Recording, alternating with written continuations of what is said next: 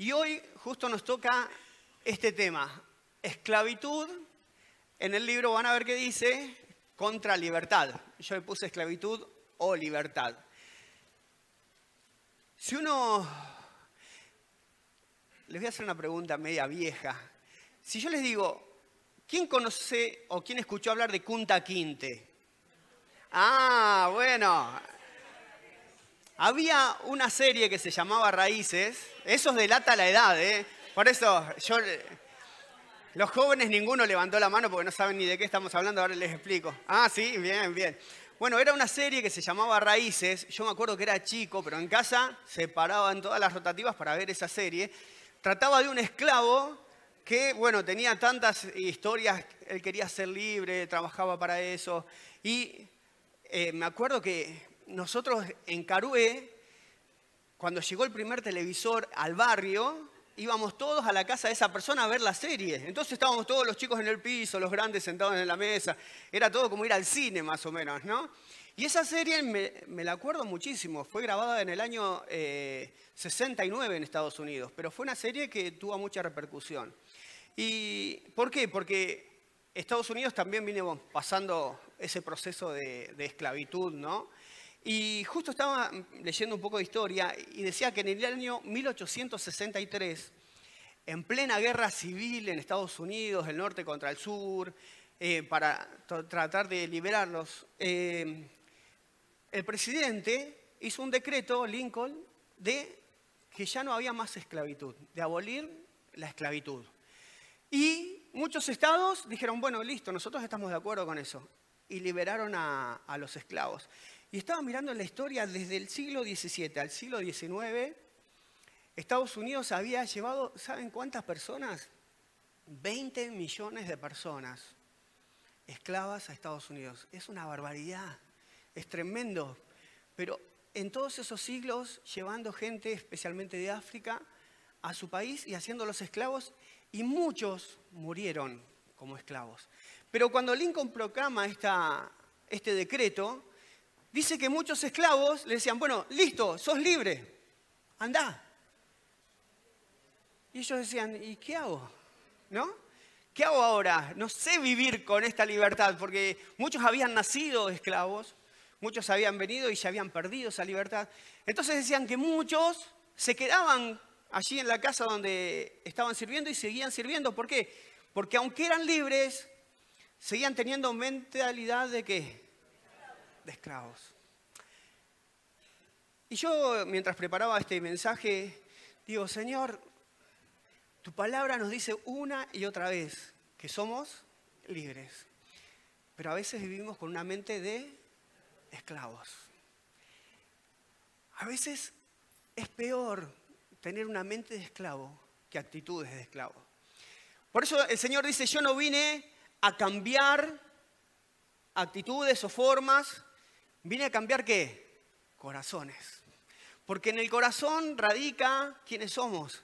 Y la palabra nos dice, sobre toda cosa guardada, que guarda tu corazón, porque de él mana la vida, ¿no? Y a veces uno tiene que ir transformando ese corazón para qué? Para no tener esta vida de esclavo. El Señor dice, te hice libre, sos parte de un pueblo santo adquirido por Dios, sos un real sacerdocio, tenés libertad para vivir una vida plena. Y nosotros vimos, Señor, ¿por qué será que estoy así? ¿No?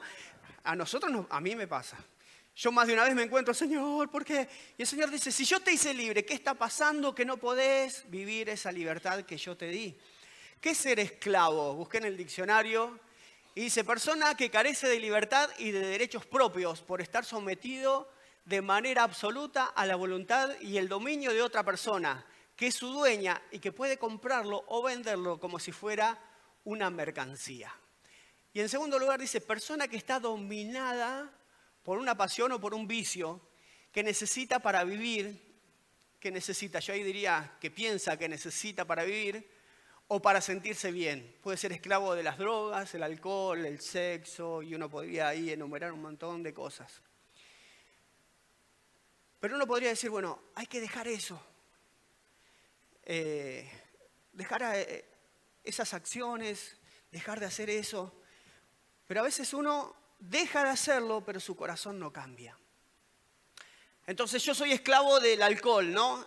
Entonces, después de, esta prédica voy a mi casa y ¿qué hago?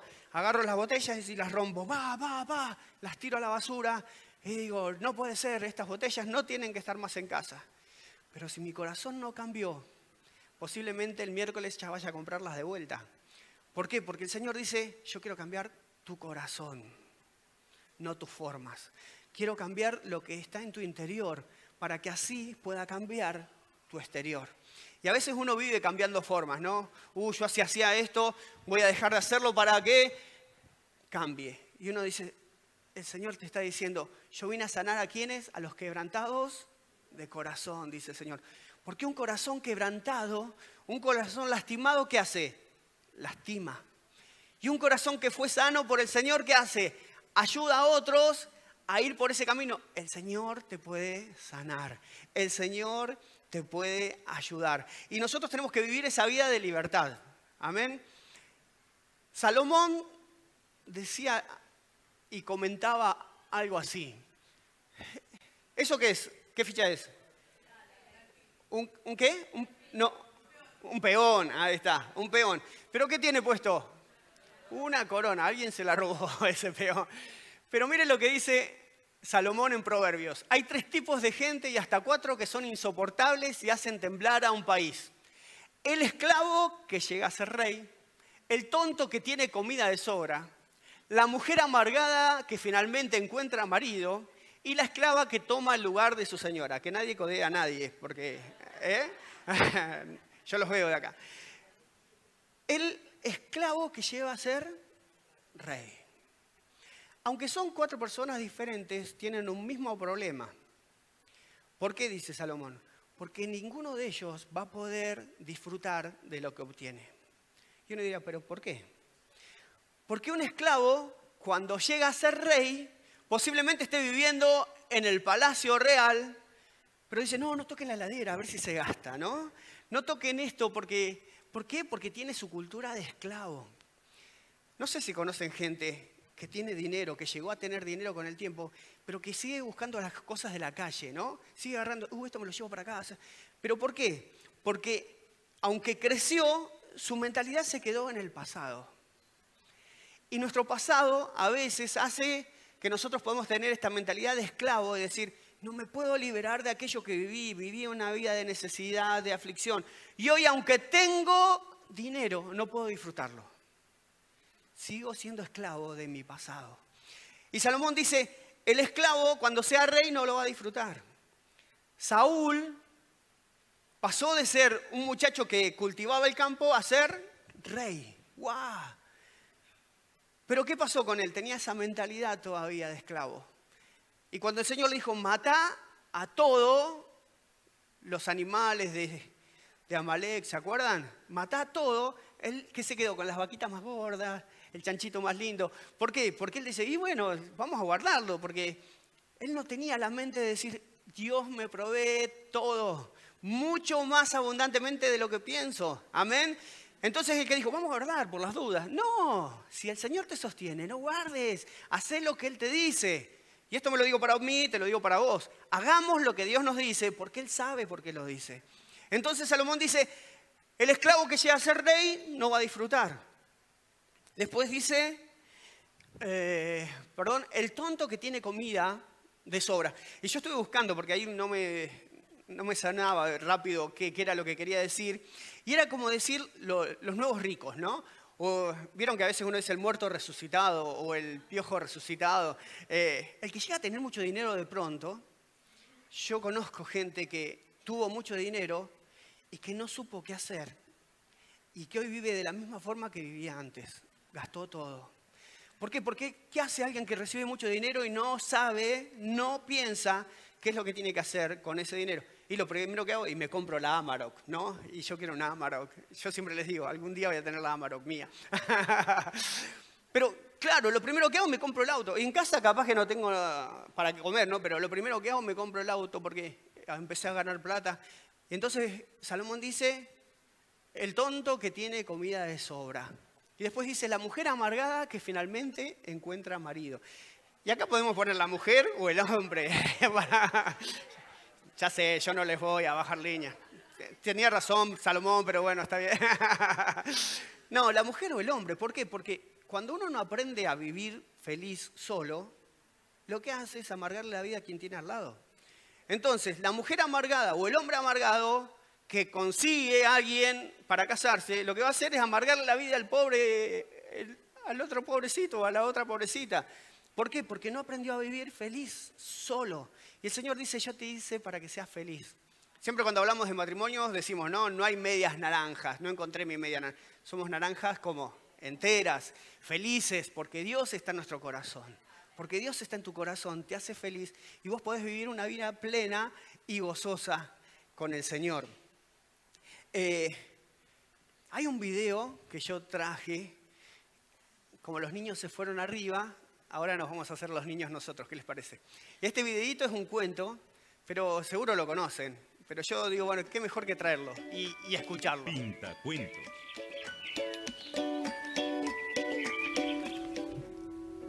El elefante encadenado.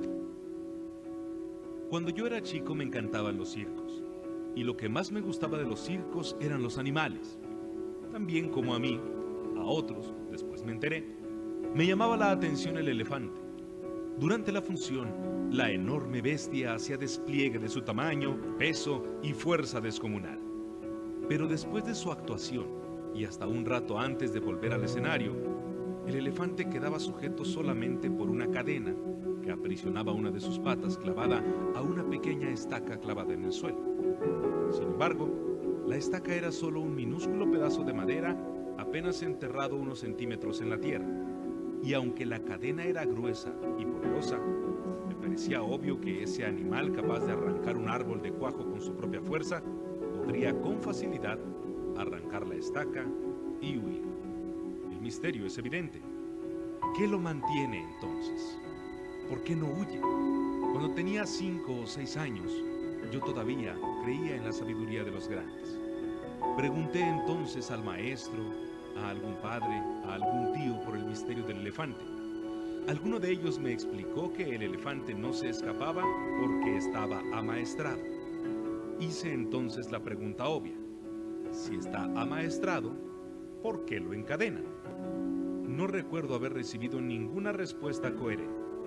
Con el tiempo me olvidé del misterio del elefante y la estaca. Solo lo recordaba cuando me encontraba con otros que también se habían hecho la misma pregunta. Hace algunos años descubrí que por suerte para mí, alguien había sido lo bastante sabio como para encontrar la respuesta. El elefante del circo no se escapa porque ha estado atado a una estaca parecida desde muy, muy pequeño. Cerré los ojos y me imaginé al pequeño recién nacido sujeto a la estaca. Estoy seguro de que en aquel momento el elefantito empujó, tiró, sudó tratando de soltarse. Y a pesar de todo su esfuerzo no pudo. La estaca era ciertamente muy fuerte para él. Juraría que se durmió agotado y que al día siguiente volvió a probar. Y también al otro. Y al día que sigue. Hasta que un día, un terrible día para su historia, el animal aceptó su impotencia y se resignó a su destino. Este elefante enorme y poderoso que vemos en el circo no se escapa porque cree, el pobre, que no puede. Él tiene registro y recuerdo de su impotencia, de aquella impotencia que sintió poco después de nacer. Y lo peor es que jamás se ha vuelto a cuestionar seriamente ese registro. Jamás, jamás intentó poner a prueba su fuerza otra vez.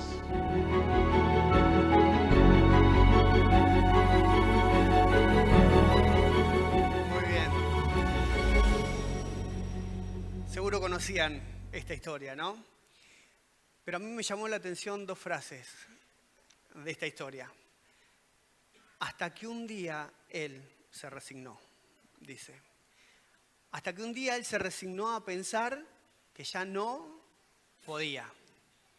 Y empezó a creer que nunca iba a salir de ese lugar. Lo que creemos determina también lo que vamos a hacer. Lo que vos crees en tu corazón va a determinar cómo te vas a mover, cómo vas a seguir viviendo. Hay un síndrome que estuve, que, bueno, hay psicólogos acá, saben mucho más. El síndrome de Estocolmo, seguro que lo escucharon nombrar, y es, eh, surgió cuando una persona que estaba secuestrada eh, empezó a tener una relación con su secuestrador. Y llegó a sentirse tan cómoda, llegó a naturalizar tanto eso que se sintió cómoda estando que esclavizada. Y por eso le pusieron el síndrome de Estocolmo, como que uno llega a naturalizar eso. Y ya me acostumbré. Pero estás viviendo mal, estás padeciendo. Y pero estoy acostumbrado. No hay problema con esto. Y estaba mirando también el síndrome del esclavo satisfecho, que es parecido, de decir, bueno, aunque vivo angustiado, angustiada, y ya me acostumbré. Si de chiquito, de chiquita vivía así, ahora ya, ya estoy cómodo, ya esto no me afecta, pensamos, ¿no? Y a veces es vivir una vida en un palacio como un esclavo. Y el Señor dice, yo quiero sacarte de ese lugar y quiero que vivas como un hijo del rey. Si estás por primera vez en esta mañana, el Señor dice, yo quiero venir a tu corazón y quiero que dejes de vivir una vida de esclavitud para vivir una vida de gozo y de plenitud en tu corazón. ¿Se acuerdan los espías que fueron eh, cuando salieron de Egipto y fueron a ver la tierra prometida? Ellos volvieron y dijeron, no podemos. Parecían el elefantito este, no podemos. Porque ellos se miraban a sí mismos, no podían ver a Dios, ese Dios que había abierto el mar, ese Dios que les había dado el maná, que había dado agua de la roca. No podemos. Y él, uno de los problemas que tiene la persona que es esclava, es decir, si yo no puedo, Dios no puede. Y eso es una mentira de Satanás. Todo lo puedo en Cristo, decía Pablo, porque Él me fortalece. En Dios tenemos esperanza. En Dios podemos hacer las cosas totalmente diferentes. Hay un versículo que está allí en Proverbios también, dice, porque cuál es su pensamiento en su corazón, tal es Él. ¿Qué quiere decir esto? Que voy a actuar en base a lo que creo. Como pensás, es como vas a vivir como pensás es como vas a vivir. Emiliano Zapata era un jefe revolucionario en México y, él tenía muchas frases y justo leí una frase de él el otro día que decía, el que quiera ser águila, que vuele. El que quiera ser gusano, que se arrastre. Pero que no grite después cuando lo pisan, dice él. ¿Por qué? Porque uno decide qué va a hacer. Pero después que decidimos, no llores. Y uno es lo que piensa. Y uno es especialmente lo que cree. ¿Qué es lo que estás creyendo en tu corazón hoy? Porque muchas veces decimos, yo sé que Dios me ama, pero no creo que Dios me ama. Yo sé que Dios me salvó, yo sé que Dios me rescató, que me hizo libre, pero no creo. Y una cosa es saber y otra muy distinta es creer. Los griegos decían que uno tiene conocimiento por la adquisición de información, ¿no? Cuanto más leo, cuanto más me informo, es cuanto más conozco, cuanto más sé. Y los judíos decían, no. El conocer viene por la experiencia. Yo puedo decir, el griego diría, si tomás un poco de el agua que está en este vaso, vas a saciar tu sed. Eso diría un griego. ¿Y qué diría un judío? Yo sé si sacio mi sed cuando hago esto. Ahora sé. Y el Señor dice, mis hijos me conocen por tener una experiencia real conmigo. No me conocen por saber de mí, me conocen por la experiencia que tienen conmigo. Y eso es lo que el Señor quiere que tengamos en este tiempo. El Señor dice, yo te hice libre, pero quiero que vivas libre. No vivas como un esclavo, como una esclava. Y uno podría decir, Señor, pero vos me conocés, vos sabés dónde viví, dónde nací, vos conociste a mi papá, qué me hizo, cómo me trataron en mi familia, o me dejaron, me abandonaron. Y uno podría traer todo el pasado, todo el pasado a el día de hoy. El Señor dice, tenés que cambiar tu mente, tenés que cambiar tu forma de pensar, Tu manera de pensar cambia tu forma de vivir. Romanos 12.2 dice, Pablo, no vivan ya según los criterios de este tiempo presente, al contrario, cambien su manera de pensar para que así cambie qué? Su manera de vivir y lleguen a conocer la voluntad de Dios, es decir, lo que es bueno, lo que es grato, lo que es perfecto. Eh, Pablo decía, si uno no cambia su forma de pensar, nunca va a ver que la voluntad de Dios es buena, es agradable, es perfecta. Y a veces vivimos con nuestro pasado a cuestas, ¿no? Saúl tuvo una mente de esclavo y no pudo ser rey. Y uno diría, pero David también lo sacaron del campo, ¿no? Estaba cuidando las ovejas, pero no llegó a ser rey automáticamente. No es que lo sacaron como a Saúl, salió del campo a ser rey. David que pasó por un proceso, sirvió a un rey, padeció a un rey, sirvió en un reino y después que Dios pasó por todo un proceso le dijo, ¿entendiste? Ahora vas a ser rey. Entonces David había cambiado, ¿qué? Su mentalidad. Decía, yo voy a ser totalmente diferente. ¿Te imaginas pensar que no tenés pasado? Yo hice el ejercicio este. Imaginarte decir, bueno, uy, se me borró la mente, nací hoy de vuelta. ¿Harías cosas distintas? Yo creo que sí. Te animarías a más, porque no tendrías el condicionamiento del pasado. Dirías, guau, yo esto sí que lo puedo hacer, esto lo quiero. Yo les conté la otra vez la historia eh, que leí en un libro de un hombre que estaba por separarse de su esposa, no sé si se acuerdan. Y este hombre decía, yo ya no quiero estar más con vos, vivimos un tiempo lindo, pero hasta acá se terminó, listo, se acabó. Y él decía, vamos, firmamos los papeles, cada uno para su casa, nos separamos, pa, pa, pa. Y ya cuando iban a ir al abogado, el día anterior, ¿qué sucede? Tiene un accidente. Cae en el hospital y va la esposa y le dicen, mire, lamentablemente tenemos que decirle que su esposo está bien, pero perdió qué? La memoria. Y bueno, y ella como lo amaba se quedó cuidándolo. Y él cuando reaccionó, la vio, dice, epa, ¿qué me pusieron un bomboncito al lado que me cuide?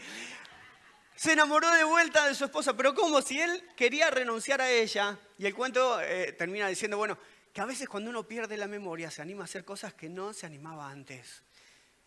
Y el Señor dice, no es que quiere que pierdas tu memoria. El Señor dice, el que pertenece a Cristo se ha convertido en una nueva persona. La vida antigua, ¿qué? Pasó. Son todas hechas. Uno dirá, ¿me olvidé? No, no me olvidé. Pero el Señor dice, si estás conmigo, tu pasado no te va a condenar. Hay algo nuevo para conquistar. Hay algo nuevo que quiero que conquistes en tu vida. Si estás en Dios, Dios te dice, yo voy a hacer de vos una persona nueva. Te voy a hacer nuevo para que conquistes cosas que no te animabas para que te animes a cosas que antes no te animabas. Y uno diría, uy, pero ¿qué hago con mi pasado? El Señor que te dice, el pasado ha quedado atrás. Yo hago todas nuevas las cosas. ¿Quién se anima a vivir esto? Yo quiero. Yo quiero vivir esto para mi vida. A pesar de que conozco hace tiempo al Señor, digo, pero Señor, yo sé que hay cosas nuevas para mí. Yo sé que hay cosas nuevas para mí y para vos. Así que créelo, créelo con tu corazón. Yo estaba pensando, eh, Alguien que pasó de ser esclavo a rey o a gobernador. ¿Se acuerdan quién es? José. José pasó de ser esclavo a gobernador. Y uno diría, pero ¿cómo lo hizo? Es que él nunca se olvidó y siempre tuvo la mentalidad de elegido. ¿Se acuerdan cuando él era chico? Iba y le contaba a su papá, yo veo a la luna y el sol que se inclinan, yo veo a las espigas que se... Y él nunca perdió eso, es decir, Dios me eligió para algo. Y a pesar de que estaba en la casa de Potifar como esclavo, él decía, yo sé que Dios me eligió para algo. ¿Y qué hace alguien que no tiene mente de esclavo? Está en un lugar, pero agradece a Dios por estar en ese lugar porque sabe que Dios lo va a llevar a otro. Y él estaba de esclavo y decía, Señor, yo sé que no es este el lugar que vos elegiste, pero estoy acá, voy a hacerlo mejor. Y después que fue a la cárcel, y él dijo, también sé que este no es el lugar, pero voy a hacerlo mejor. Ser agradecido es tener mente de reino. Agradecer al Señor donde estás. Porque tal vez estés pasando por un tiempo de dificultad, pero el Señor dice, no te vas a quedar ahí, yo te voy a levantar. Amén. Hay un libro de Cindy Jacob que dice eh, una frase, disfrute donde está, camino a donde va. ¿Qué quiere decir esto? Hoy estoy caminando hacia mi futuro, hacia todo lo que Dios tiene para mí, pero hoy estoy pasando por un tiempo difícil. Pero quiero disfrutar y ser agradecido, decir, Señor, gracias, porque a vos nada se te escapa de las manos, nada se te escapa de las manos. Estoy pasando este tiempo raro, pero sé que voy para allá. Sé que voy a algo nuevo de tu parte, amén. Sé que hay algo nuevo y especial para mí. José siempre lo creyó. Y se animó a decir esto, ¿no? Cuando iba a morir declaró con confianza que el pueblo de Israel saldría de Egipto. Incluso les mandó que se llevaran sus huesos cuando ellos salieran. ¡Wow! Él, aunque estaba por morir, seguía soñando. Dice, yo sueño. Yo sueño que Dios va a hacer cosas grandes. Yo sueño que Dios va a hacer cosas grandes. Yo sueño que Dios va a hacer que todo Floresta lo conozca. Amén. Yo sueño con eso. Si me muero, pongan mis huesitos acá en un cajón al y la calavera así encima para que yo vea. Pero yo sé que Dios lo va a hacer. Yo sé que Dios lo va a hacer. Entonces, creamos y vivamos una vida con gozo. Y no importa tu edad. El único no que creo que Dios acepta es decir, no voy a pecar. Pero después no puedo, no sé, no voy a saber, no voy a, o ya me pasó la edad, o ya, yo creo que eso Dios no lo acepta. El Señor dice, si estás conmigo, sos una nueva criatura, tenés nuevas fuerzas. ¿Cuántos años tenía eh, Moisés? 85. Y fue a conquistar. Y uno diría, ¿85 años? Caleb, ¿cuántos años tenía? 85. Y él dijo, voy a conquistar la tierra que Dios me dijo, me prometió en aquel momento. Él tenía 40 años cuando fue con los espías. Y él dijo, la tierra que Dios me prometió la voy a conquistar. 85 años. Y era la tierra de Anac, dice la Biblia, la tierra de los gigantes. Y él con sus 85 fue y la conquistó para su familia. Yo quiero conquistar. Yo quiero conquistar y yo quiero que podamos ser una iglesia de conquista. Amén que digamos, Señor, no queremos un corazón de esclavo, sino un corazón de hijo, un corazón donde podamos decir, vos lo hiciste por nosotros. Miren lo que dice Pablo, ya no somos esclavos, sino hijos. Lo que quiero decir es esto, dice Pablo. Mientras el heredero es menor de edad, en nada se diferencia de un esclavo de la familia, aunque sea en realidad el dueño de todo. Hay personas que lo cuidan y se encargan de sus asuntos hasta el tiempo que su padre haya señalado. Lo mismo pasa con nosotros. Cuando éramos menores de edad estábamos sometidos a los poderes que dominan este mundo. Pablo está diciendo, cuando eras chico, cuando vivías de otra forma eras esclavo. Pero hay un tiempo que determina quién, el papá, donde va a decir algo nuevo, ya no vas a ser esclavo. Y vamos a cantar una canción ahora que tiene que ver con esto. Pero cuando se cumplió el tiempo, Dios envió a su hijo, que nació de una mujer sometido a la ley de Moisés para rescatarnos a los que estábamos bajo esa ley y concedernos gozar de los derechos de hijos de Dios. Y porque ya somos sus hijos, Dios mandó el espíritu de su Hijo a nuestros corazones.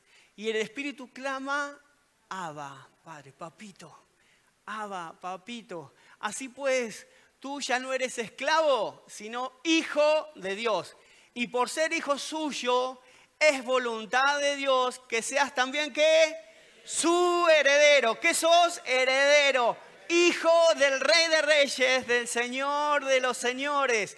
Vamos a proclamar en nuestro corazón que vamos a vivir creyendo en lo que Él dice, no en lo que yo creo, porque si no voy a ser como ese elefante que voy a tirar y voy a tener siempre algo cortito que me sostiene yo pensaba, ¿cuál es la única forma en que el elefante se rebelaría contra eso?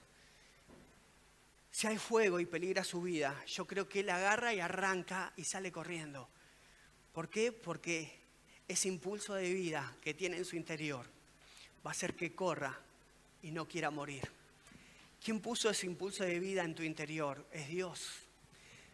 ¿Quién puso el, temor en tu vida? Satanás, que te dice, vos no podés, vos no valés, vos no servís, vos no te vas a levantar. Y el Señor dice, tenés que creer que todo lo podés en Cristo que te fortalece. Y decir, Señor, aunque esté pasando por tiempos de pruebas y de dificultad, yo creo que no me voy a quedar acá. Yo creo que vos tenés planes nuevos para mi vida, planes de bendición, planes de socorro para mi vida. Y tal vez si vos viniste por primera vez a este lugar y a veces tenés actitudes de esclavo, aún con cosas en tu casa, actitudes. Yo vivo enojado. ¿Por qué? Porque me crié enojado.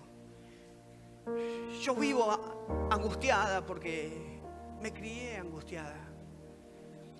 Hace poco le pregunté a mi mamá porque cuando yo nací, a ella le iban a internar en un psiquiátrico. Porque ella tenía una depresión galopante y mi papá ya no sabía qué hacer. Y ella me concibió estando en esa depresión. Y hace poco le pregunté a ver cómo había sido todo y me dice, yo estaba preocupado por vos. Porque aunque había conocido al Señor, vos tenías cinco años y dice, te encerrabas en tu pieza solo. Y ella me decía, me angustiaba, bueno, me acuerdo de esto y me hace medio... Pero ella me decía, me angustiaba porque yo pensé que ibas a ser depresivo como yo. Y yo a veces me encierro, pero ¿saben qué? Dios me cambió y me encierro para leer y para disfrutar todo lo que Dios hizo y va a hacer en mi vida. Encerrate para saber que Dios tiene para vos. No te detengas, no le permitas a Satanás que te complique la vida. Decirle, Satanás, hasta acá te creí, no te creo más, no te creo más. De acá en más me declaro libre. No soy más esclavo, soy libre en el nombre de Jesús. No va a haber nada que me detenga, que me impida conquistar todo aquello que vos ya tenías para mí. Yo cuando era chico soñaba con ser pastor. 52 años tardé, pero soy pastor hoy. El Señor cumple los sueños. Animate, animate a creerle. Animate a decir, Señor, no le creo más a Satanás. Te voy a creer a vos.